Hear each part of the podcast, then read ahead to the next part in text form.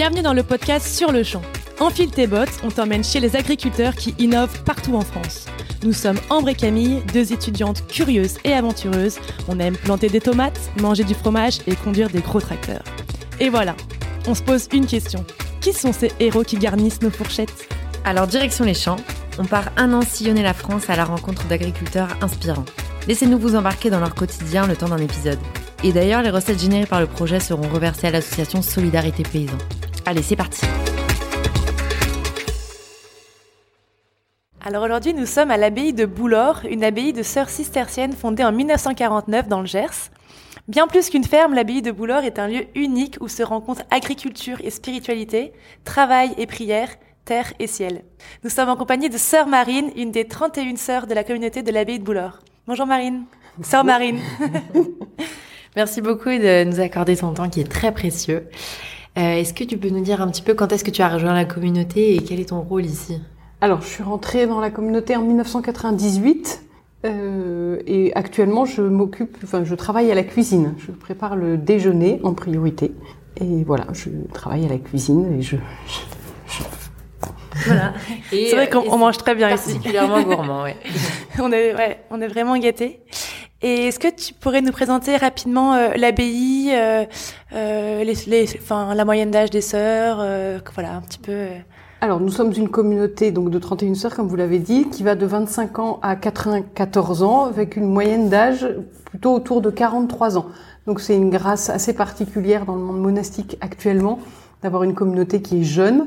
c'est lié à une grâce du Seigneur. C'est aussi lié à Claire de Castelbajac, qui a, à la suite d'une neuvaine à Claire, nos, nos anciennes avaient demandé, par son intercession, cinq vocations dans l'année. Il y a cinq sœurs qui sont rentrées, et depuis, le flux est continu de vocations, parce que la jeunesse appelle la jeunesse, parce que le, la vie que, que propose, que nous propose de vivre le Seigneur ici est une, une vie euh, qui, qui suscite l'enthousiasme, qui a un très bel équilibre, en fait, entre retour aux sources, à la terre, euh, et puis euh, la tradition monastique, le chant cistercien.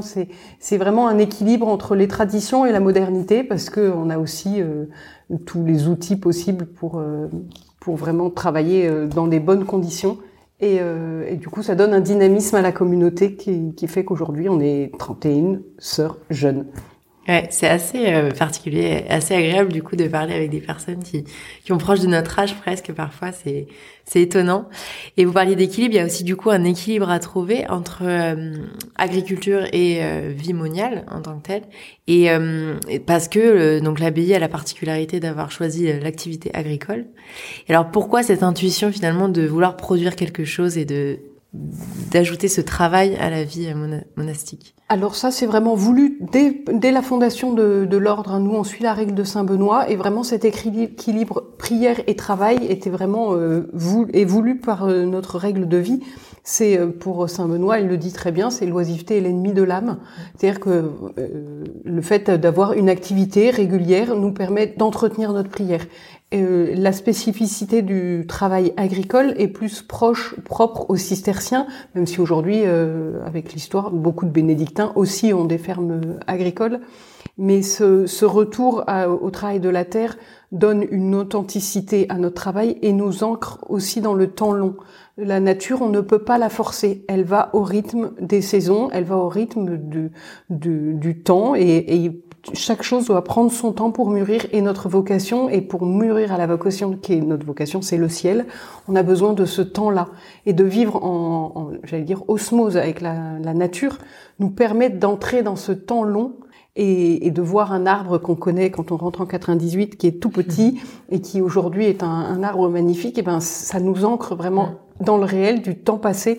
Nous, on voit pas nos enfants grandir, mais on voit toute la nature euh, porter du fruit. Et après, l'intuition de nos anciennes, quand elles sont arrivées ici, c'était un, un j'allais dire très pragmatique. Elles sont arrivées tout de suite après la Seconde Guerre mondiale.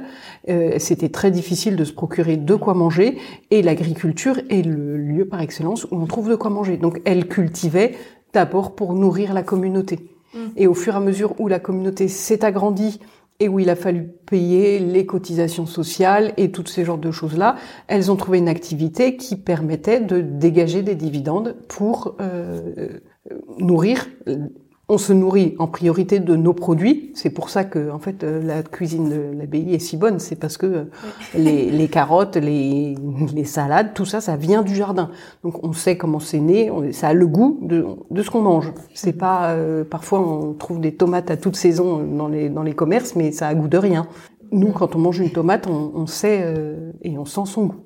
Mais vraiment, au départ, c'est un choix tout à fait euh, intuitif de se dire, en fait, euh, on a besoin d'avoir de quoi manger, et pour avoir de quoi manger, bah, produisons-le. donc justement, tu parles de, de, rapport au temps. On a vu que quand même euh, le programme d'une sœur est, très chargé, les, journées sont bien remplies. Comment ça s'organise du coup entre prière, office, messe et travail, donc travail agricole ou travail en cuisine? Alors le L'idée, en fait, c'est de que toute notre journée soit prière et que en fait notre prière nourrisse notre temps de travail et notre notre temps de travail nourrisse notre prière et que que ce soit vraiment un des vases communicants. Il y a des on est alors comme on n'est pas rentré au monastère pour être les meilleures cuisinières de d'être meilleure cuisinière de France ou, euh, ou euh, la meilleure agricultrice ou quoi. Euh, on a des temps qui nous interrompent très régulièrement, qui nous empêchent en fait de de partir dans le travail. Ça, ça peut paraître de nuire à la rentabilité de notre travail, mais en fait, ça, c'est très très bon pour notre vie spirituelle. Ça, ça nous apprend à tout recevoir de Dieu. Mm. C'est-à-dire que oui, euh, je, je, commence, je me lance dans un plat et la messe sonne, je lâche tout. C'est demandé par la règle. Je lâche tout pour aller à la messe. Je lâche tout pour aller à l'office. J'ai pas fini, c'est pas grave. C'est vrai que c'est quelque chose qui est très contre-intuitif quand on pense à l'élevage, euh, mm. aux soins qu'il faut apporter en permanence aux bêtes. Et donc ici, sur cette ferme, on a une vingtaine de vaches. Oui des jersiaises, euh, des brunes, et. Et, Et euh, donc, est-ce que c'est c'est pas difficile de se détacher de ce quotidien agricole euh, alors non, parce que vraiment ils se ils se nourrissent l'un l'autre. Et en fait, on n'est pas rentré pour le quotidien agricole, on est vraiment rentré pour le bon Dieu. Et, euh, et c'est et, vraiment l'être en contact avec la création et en contact avec les créatures, les bêtes, les animaux, ça nous aide aussi à, à, à être dans une louange au Créateur, parce que tout ça n'existe que parce que le, ça nous est donné. Tout nous est donné. Donc euh, après, notre horaire quotidien est quand même adapté pour que les sœurs puissent faire leur travail de manière euh, productive, constructive et sans que ça soit complètement euh, à chaque fois la, la, la course poursuite et la panique parce que on n'arrive pas à faire son travail dans le temps. Évidemment, on a de la traite, il faut adapter les horaires de la communauté aux heures de traite mais mais c'est pas notre priorité absolue. C'est c'est vraiment notre vie de prière qui doit informer notre travail et pas le travail qui doit informer la vie de prière. Justement, euh, le programme, est-ce que tu peux nous donner un, petit aperçu de comment s'organise une journée depuis le réveil à 5 heures, si je me trompe pas? Alors voilà, on est réveillé à 5 heures. Euh, on a d'abord l'office de vigile de 5 de 5 heures et quart parce que entre le moment où on est réveillé le, le début de l'office, on a un quart d'heure de 5 heures et quart à 6 heures après un temps de lecture de la Bible, une méditation silencieuse chacune euh, personnellement jusqu'à l'office de l'Aude à 7 heures moins le quart. Euh, donc l'office de l'Aude avec un autre chapitre, euh, le chapitre après, ça nous amène jusqu'à 7h30. Et donc là, de 7h30 à 9h, on a le temps de prendre le petit déjeuner et de commencer le travail. Donc les sœurs, euh, par exemple, font la traite à ce moment-là. 9h, la messe. De, de 10h à midi et demi, un temps de travail. Le, un office, le déjeuner, le temps de faire la vaisselle, euh, un bout de sieste, parce que comme on s'est réveillé tôt, euh, c'est bien de récupérer un peu après le déjeuner. Et on reprend le travail après l'office de nonne à 3h15 jusqu'à 18h, vêpres, jusqu'à 18h30, puis euh, un temps de travail un peu court, mais qui permet aux sœurs de faire la traite, avant le dîner, et après le dîner, compli et au lit. et, et donc, du coup, cette cohabitation entre vie de prière et vie de travail, fait qu'on a une approche de l'agriculture qui est très différente, qui est pas dans la, rentabilité qu'on peut imaginer euh, de manière classique. On est plus dans la fécondité de la terre. Voilà, en fait, euh, mais c'est un des objectifs, c'est vraiment de, de, passer de l'efficacité à la fécondité. Après, nous, euh, la terre, on veut qu'elle produise du fruit. On fait ce qu'il faut pour qu'elle produise du fruit, mais on va pas la, la forcer, la brusquer. On est en agriculture biologique Et euh, mais pour le moment, on a fait des choix aussi de dire en fait, on met même pas de, de désherbants euh, qui seraient reconnus en bio. Ou de, on, on fait ce qu'il faut comme assolement, comme on réfléchit l'assolement, on réfléchit les, on fait encore un peu de labour parce que euh, le, le zéro labour c'est bien, mais c'est très difficile de maîtriser les mauvaises herbes dans ces cas-là et, euh, et que nous, on n'est pas équipés non plus. Euh. Donc, on essaye de réfléchir les choses pour que la terre donne le meilleur d'elle-même, mais euh, mais en sachant que, ben, en fait, être en agriculture biologique au potager, on a aussi tout le potager qui qui n'utilise pas de, de, pesticides, ça prend beaucoup plus de temps. le désherbage à la main, l'entretien des planches, de tout, c'est c'est gourmand en temps mais, mais le temps, on veut le prendre et on veut aussi donner l'occasion à d'autres de le prendre avec nous. C'est-à-dire qu'on est toujours très heureuse quand il y a des jeunes qui viennent nous aider des, pour découvrir en fait ce que c'est que d'avoir euh, une bonne salade dans son assiette. Et ben ça vient pas comme ça, claque en, en, claquant des doigts. Et ça, je pense que c'est une des grâces du confinement, c'est que ça a permis à quand même beaucoup de comprendre que que ben en fait ce qu'ils avaient dans leurs assiettes eh ben c'était donné et c'était c'était le fruit d'un travail acharné de, de, certaines personnes qui ne vivaient pas de leur travail et que c'était un scandale. Et là là vraiment de, de retrouver le le côté euh, je vais chez mon agriculteur du coin pour m'acheter mes, mes, choses ben c'est fabuleux. Ça pour les agriculteurs ça ça va les sauver parce que là bah, c'est hyper dur d'être agriculteur aujourd'hui hein. on passe des heures on est tributaire de, de la météo et, euh, et puis c'est des heures et des heures de travail qui pour un, un salaire de, de, misère à la fin et une retraite encore plus misérable. Oui. Malheureusement, oui. Et donc pour les sœurs de, de la communauté, c'est vraiment un engagement aussi que d'être agricultrice. Euh, c'est vraiment. Euh... C'est aussi un engagement parce que dans le Gers, euh, c'est un, un, un, diocèse ou un département excessivement rural et on, on, vit ça comme une valeur de témoignage aussi. Là, tout notre projet Grange 21, on l'inscrit aussi dans, dans euh, développer le, les produits locaux. Dans notre futur magasin, on espère bien pouvoir euh, avoir des produits locaux faits par des, voisins. On a des voisins qui font du foie gras, on a des voisins qui font du fromage. Eh ben, on aimerait pouvoir les vendre dans notre magasin. On a des voisins qui font des lentilles bio, des, des, des fruits secs. On, on, peut, on peut faire un magasin, genre petite épicerie, et notre engagement, il est profondément ancré dans le réel de notre département. Mm. Et on, on, se dit, on a continué les, les vaches laitières, alors qu'il y en a plein qui arrêtent, parce que c'est vrai que c'est très contraignant, cette, ces, ces traites et tout ça.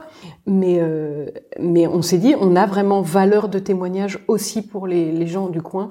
Et, euh, et, ils nous le rendent très bien. On a des voisins qui, qui sont adorables avec nous, qui, qui nous apprennent le métier. Enfin, des, des, des sœurs qui viennent du monde agricole. Euh, elle se compte sur le doigt de la main. Ouais. Et, euh, et on n'y connaît rien. On arrive ici, on n'y connaît rien. On est parisienne, on nous met responsable de l'exploitation agricole. Bah, très bien. et on a des voisins qui sont adorables et qui nous apprennent, mais qui prennent le temps et qui sont tellement heureux de transmettre. Ouais. Donc on leur donne la joie de transmettre et, et c'est euh... ça, ça fait vraiment partie des choses qui sont hyper importantes pour nous. C'est ce témoignage aussi de d'amour du, du, monde agricole. C'est vrai que c'est un très beau témoignage qui nous, enfin, nous a beaucoup touché euh, mmh. lors de notre séjour. Et, euh, et, donc tu évoquais donc le projet de Grange 21. Est-ce que tu peux nous en dire un petit peu plus? Parce que là ça fait la une de beaucoup de journaux, il y a des, articles partout, on a encore croisé euh, M6 euh, en sortant des vêpres.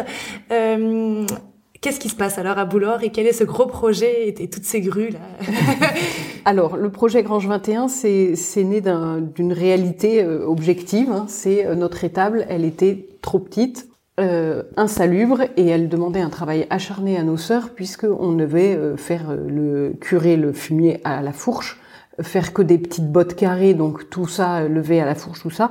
Les forces physiques euh, ne suivaient plus. Et puis c'est pas, enfin voilà, maintenant il y a des moyens euh, qui font que c'est pas nécessaire de continuer comme ça.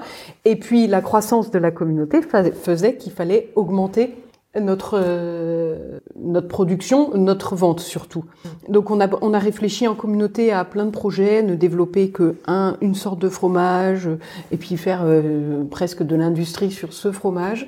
Et puis on s'est rendu compte que c'était pas en phase avec ce qu'on voulait, c'était pas en phase avec ce qui nous inspirait vraiment, c'était pas en phase avec la date aussi tout simplement. Mm. Et euh, et on en est arrivé à ce projet de retrouver, de conserver notre équilibre économique qui est sur trois piliers, euh, en tout cas au niveau agricole pâté, fromage, confiture. Et on a ajouté un quatrième pilier, comme ça c'est encore plus stable, avec la farine. Euh, et donc, se dire qu'on voulait garder cet équilibre, ça nécessitait des investissements énormes pour euh, bah, pour faire les bâtiments qu'on puisse pour pouvoir augmenter toutes les ces, quatre ces quatre lieux de travail. Euh, et donc on a lancé un projet, on avait fait un premier bâtiment, un très grand truc qu'on avait planqué un peu, et les architectes des bâtiments de France ont dit euh, affreux dans un si beau lieu, pas possible. Donc ils nous ont invités et ça a été formidable parce qu'on du coup on, on, a été confronté à la réalité de se dire ben, qu'est-ce qu'on fait et comment est-ce qu'on fait pour que ce projet s'inscrive dans un dans un lieu qu'il soit beau et qu'il donne et il mette en valeur aussi le reste du monastère. Et donc c'est comme ça qu'est né le projet Grange 21, notre étable et nos, nos bâtiments euh, qui sont donc un, une étable pour mettre 25 vaches et un bâtiment pour avoir une fromagerie qui va pouvoir traiter euh, le lait de 25 vaches, mmh. donc beaucoup plus que celle qu'on a actuellement. Euh, de quoi faire du pâté en plus grande proportion et des confitures en plus grande proportion. Tout ça avec des bâtiments euh, magnifiques. Mm. Donc pas du tout euh, les, les, les hangars qu'on voit chez les agriculteurs habituellement, mais euh, du bardage bois, de la vraie tuile sur les toits, de, des, des colombages, des, enfin bon, tout ça a un coût.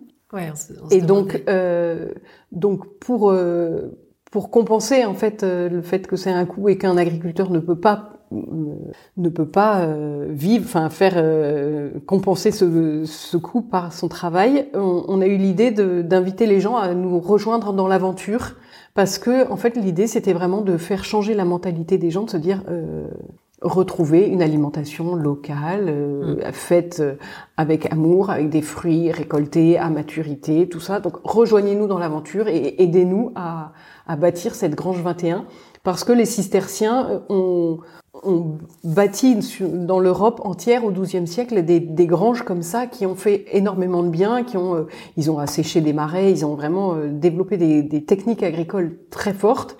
Et donc nous, on a repris cette image pour le XXIe siècle en disant, bah voilà, c'est un peu euh, un projet phare de dire, bah nous, on y croit, on croit à la transformation à la ferme et on pense que c'est là qu'est l'avenir pour les agriculteurs.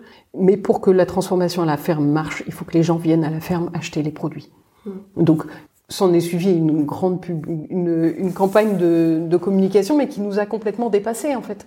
On a fait une vidéo et euh, elle a été relayée sur un réseau et on a fait le buzz et du coup. mais ça nous a vraiment complètement dépassé dans le sens où en fait nous on a posté notre petite vidéo et on était tranquille à se dire bon ben on va on va communiquer sur la vidéo d'ici quelques jours et en fait comme elle a été relayée et eh ben euh, ça a été beaucoup plus vite que ce qu'on pouvait imaginer. Et, euh, et, du coup, c'était super parce qu'on n'a pas eu besoin de demander. Les médias sont venus parce que ça correspondait aussi à un moment où en fait on s'est retrouvé avec le confinement et les gens n'avaient pas grand-chose à dire. Quoi. Il n'y avait pas de foot, pas de tennis, rien. et là, c'est un beau projet. Et, et là, un projet qui est porteur de sens, qui qui en France est, a vraiment du sens encore plus. Hein. Je veux dire, euh, la France se bat pour sauver son agriculture depuis des années. Euh, c'est sûr que ça, ça a répondu à, à des attentes et aussi, euh, et aussi, ça fait travailler des entreprises du coin, tout ça. Donc, euh, donc, on a été soutenu par l'État, par le, par le, le, Conseil régional. Enfin, euh, voilà. Mais, euh, mais c'est vrai qu'on en parle beaucoup, mais, mais nous, on, on est émerveillés parce que parce qu'on peut faire passer grâce à ça un double message et sur l'agriculture et sur la mission, enfin, et sur la sauvegarde de notre maison commune, quoi. Donc c'est c'est même un triple message, ouais. c'est fabuleux. Et on l'a pas choisi, donc c'est donné par le Seigneur, donc c'est encore plus riche de sens pour nous. c'est génial. Et ça vous a permis aussi d'être aidé dans la levée de fonds pour euh, ce projet? Bah, C'est sûr que les gens, ils nous voient à la télé, ben, ça, ça, ça nous fait des, des dons.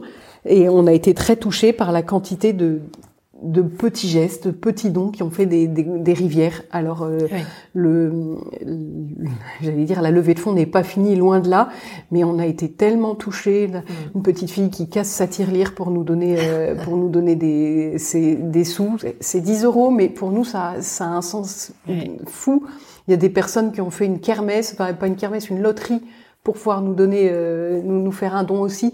Voilà, il y a eu des petites initiatives, euh, il y a des, des, prêtres qui ont fait leur quête de carême pour euh, pour la communauté, et, d'autres et d'autres, bah, des d'autres plus grandes initiatives avec des entreprises qui ont essayé de nous aider comme elles pouvaient, mais mais finalement on a eu plus de petits dons que de, de, de gros dons, et et en fait en fait tout est le talkie-walkie qui sonne.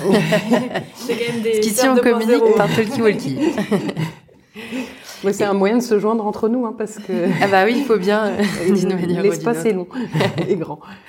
Et du coup, quel est l'objectif euh, en termes de financement Pour euh, financer tel projet, on, on a besoin de combien d'argent? Alors, euh, moi là, bon, par contre, en chiffres, je m'y connais pas trop. Le projet en lui-même, il, dans mes souvenirs, il coûte environ 4 millions d'euros. Euh, L'État nous aide un peu, on en apporte un peu, mais il fallait qu'on récolte mmh. au moins 1,5 million. D'accord, oui. Et on les a pas. Un mmh. vrai crowdfunding. Oui.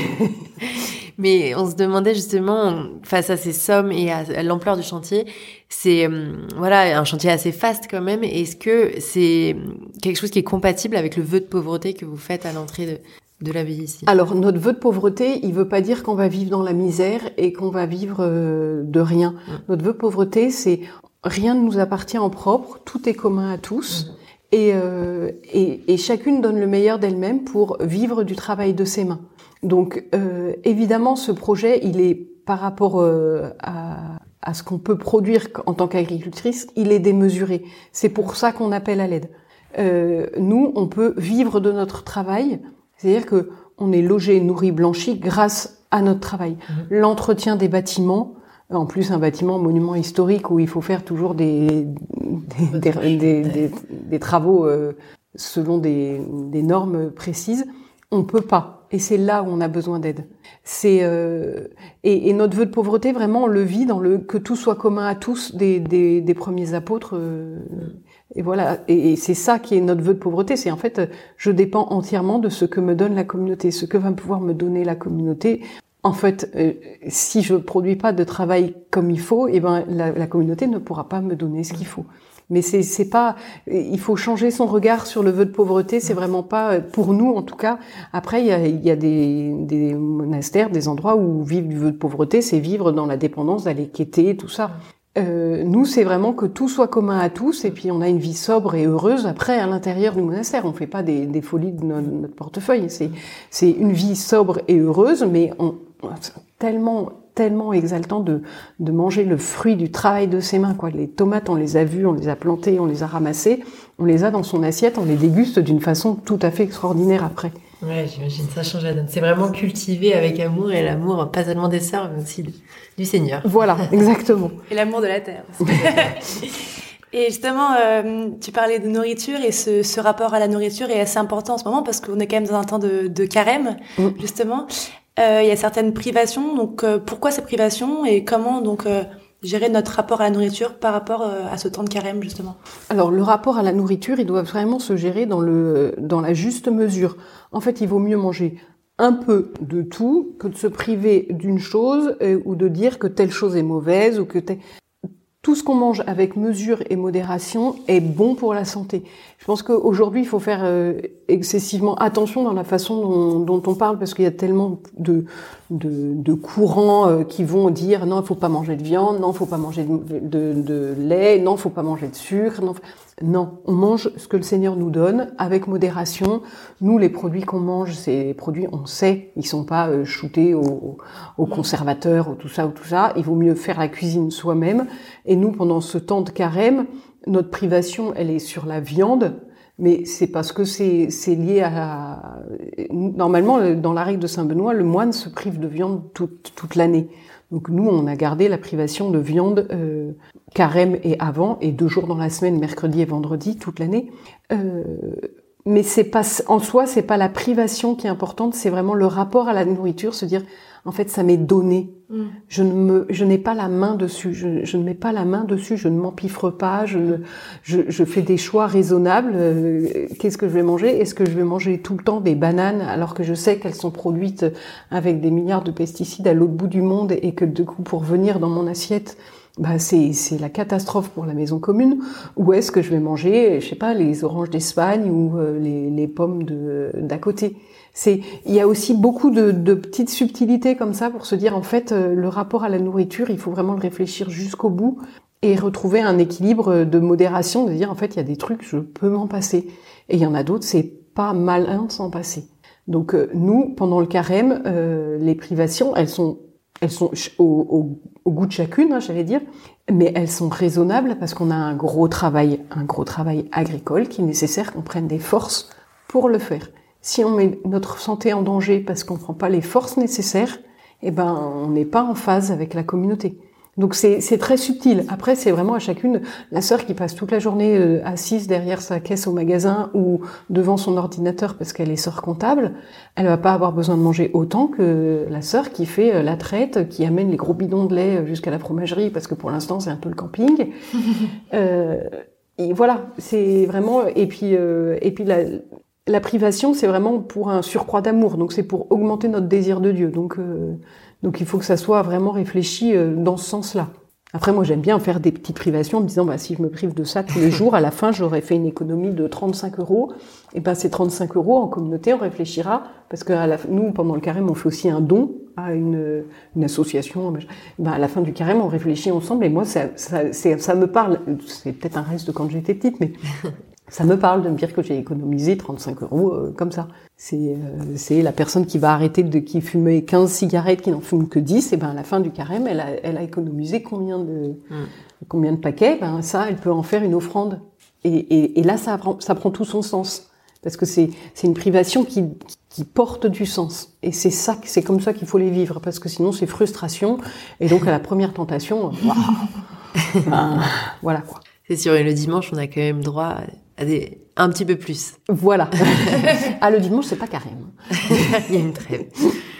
Euh, tu, tu, as utilisé le terme maison commune. Ça me fait penser à la fameuse encyclique donc du, du pape François Laudato Si, qui disait, j'ai une petite citation, notre propre corps est constitué d'éléments de la planète. Son air nous donne le souffle et son eau nous vivifie comme elle nous restaure.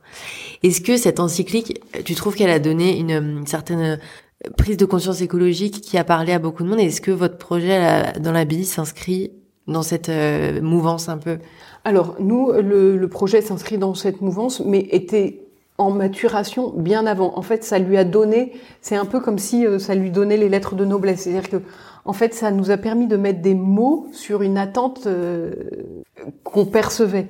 Donc, on, on, a pu mettre des mots sur euh, sur ce qui nous paraissait important. Après, moi, ce que j'ai trouvé extraordinaire, c'est que comme il donne le pape dans, dans cette encyclique, il donne des des petits gestes que chacun peut faire pour sauvegarder notre maison commune, ça, moi, ça, moi en tout cas profondément, ça m'a permis une, une, remise en cause personnelle de me dire mais et moi personnellement, Sandrine, qu'est-ce que je fais pour Comment est-ce que je peux faire pour euh, sauver ma, ma planète? Bon bah voilà, je, je, mets un pull de plus au lieu d'allumer le chauffage. Je, je suis devenue une acharnée du, du tri sélectif. Euh, du tri des poubelles. Là, je suis, je suis au taquet. Là, vraiment, euh, je sais où va quoi et je sais pourquoi je le fais. Je sais pourquoi j'éteins mes lumières. Pourquoi Je l'éteins parce que j'ai fait vœu de pauvreté, que je me dis que c'est de l'argent dépensé bêtement. Mais aussi, c'est une aide très concrète de me dire, et cette électricité que tu dépenses pas, c'est bon pour la planète. Et en fait, c'est une aide. Moi, j'ai trouvé ça fabuleux parce que c'est une aide pour vivre notre vie de pauvreté euh, extraordinaire. donc, euh, donc ça a été une aide, une très très grande aide. Et puis vraiment pour se remettre en question euh, sur parce qu'il le demande hein, dans la dans l'encyclique de consommer local, de faire attention à nos consommations d'eau.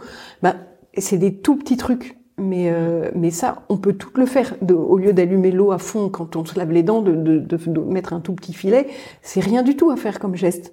Mais si on fait tous ces petits gestes-là, eh ben, le, réchauffement climatique, peut-être il en prendra un coup. Et si on réapprend à réparer nos outils, enfin, il y a plein de choses, et il y a plein de choses sur lesquelles on peut rien faire. Enfin, euh, on est pris dans le mouvement et on va pas renoncer à, tous les avantages de la modernité non plus. Donc nous, on congèle énormément de, de légumes l'été pour euh, en manger tout l'hiver. C'est cohérent aussi. Mais, euh, mais moi, j'ai trouvé que cette encyclique, c'était fabuleux parce que ça, ça me permettait de mettre des mots et puis de, d'incarner en fait des, un vœu. Voilà, le vœu de pauvreté, c'est quoi? Euh, bah, J'éteins la lumière quand euh, j'en ai pas besoin. Oui, mais en plus là, ça lui donne encore plus de sens. Et ça donne beaucoup de sens aussi au projet de Grange 21. Voilà, ça, c'est sûr que euh, on a, on, fait, on fait ce qu'il faut pour que l'eau, ça soit dépensé au minimum. Enfin, tout est réfléchi aussi de ce côté-là. Euh. Et puis, euh, et puis, on a une station d'assainissement qui est complètement avec des roseaux. C'est un filtre à roseaux, donc c'est l'eau après elle part dans une retenue collinaire et l'eau de la retenue collinaire permet d'arroser le potager. Donc il y a vraiment un, ah une belle, un beau tout est lié quoi. Il y a une belle économie circulaire dans, dans la ferme. Mm.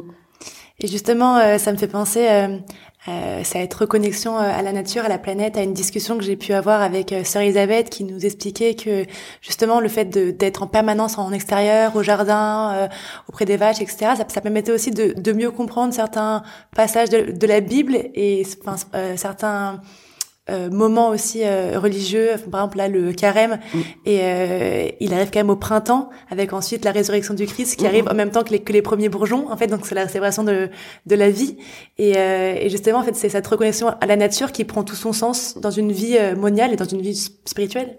Bah, de toute façon, oui, en fait ça, ça prend du sens parce qu'on est en lien avec le Créateur parce que et c'est vrai que là on se rend compte bah, Noël les jours qui descendent et puis euh, le Seigneur qui naît au moment où euh, la, justement la lumière euh, reprend le pas sur le, les ténèbres. Ça prend tout son sens tout prend son sens. Après il y a c'est vrai que le carême qui arrive avec Pâques du printemps c'est c'est magnifique.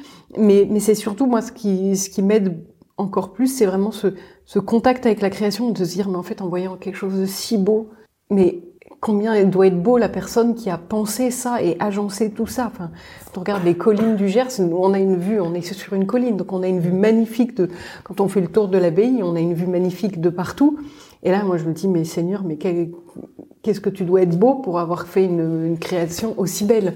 Et c'est vrai que du coup, ça, ça élève l'âme tout de suite. Le contact avec la création élève l'âme et aide, même si on n'est pas croyant, à se dire il y a forcément, il y a forcément quelqu'un, quelque chose qui euh, qui, fait qui a créé ça pour que ça soit si beau. Et hum, donc vous, faites partie de l'ordre des contemplatives. Et euh, mais pourtant, vous avez, je trouve, une certaine forme d'apostolat dans le sens où vous êtes bien ancré quand même dans le monde euh, réel entre guillemets, dans le monde extérieur, avec la réception de beaucoup de jeunes, de moins jeunes aussi, à, travers le cadre de l'hôtellerie, mm. le magasin où il y a beaucoup de gens qui passent, la ferme qui, est qui sera sûrement peut-être visitée, euh, je ne sais pas.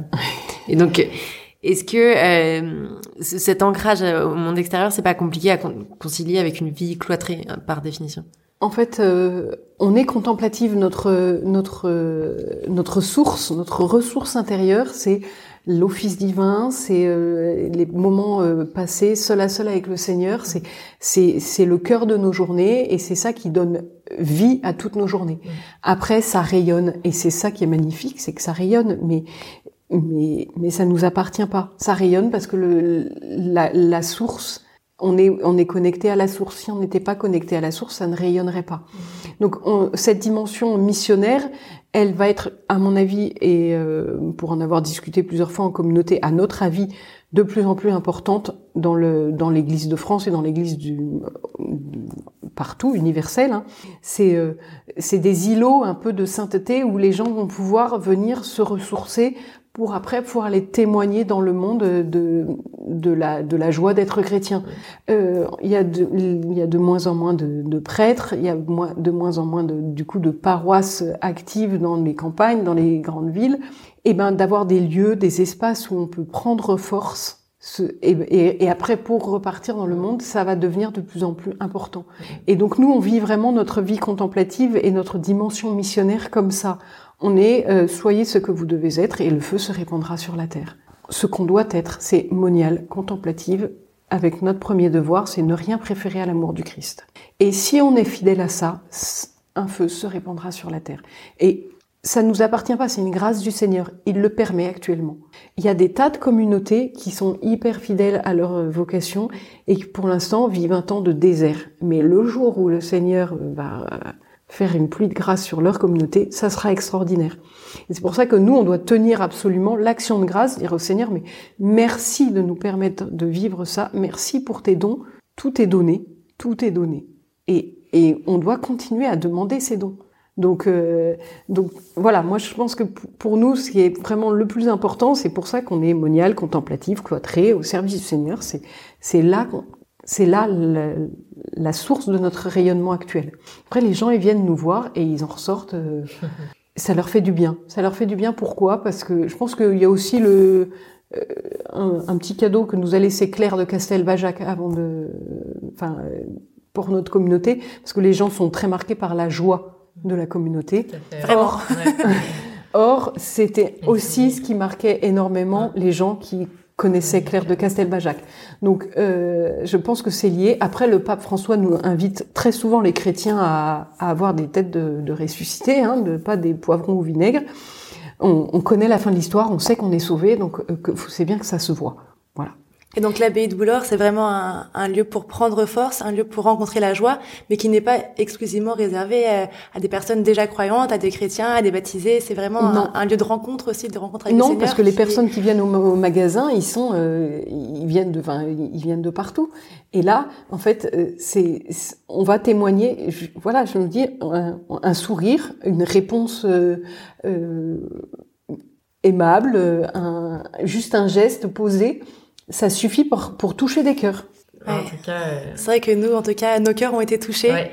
et la joie euh, qui rayonne des 31 sœurs euh, vraiment euh, est, est très impressionnante. Ouais. Et c'est vrai que je pense que on repartira de l'abbaye de Bouloir pleine de joie et ressourcée, comme tu le décris. Et de pots de confiture. ah oui. et, en ayant bien mangé quand même, on va pas se mentir. Merci beaucoup pour ce temps précieux, ouais. sœur Marine. Avec joie. On se retrouve le mois prochain pour un nouvel épisode en bonne compagnie. Et si ce petit parcours à la fin vous a plu, vous pouvez vous abonner à Business au Bouffe pour les autres épisodes. Ou souscrire à un abonnement cultivons-nous.tv qui diffuse nos reportages vidéo. Et vous pouvez suivre nos aventures sur notre compte Instagram sur le champ 2020 ou notre page Facebook sur le champ. Allez, ciao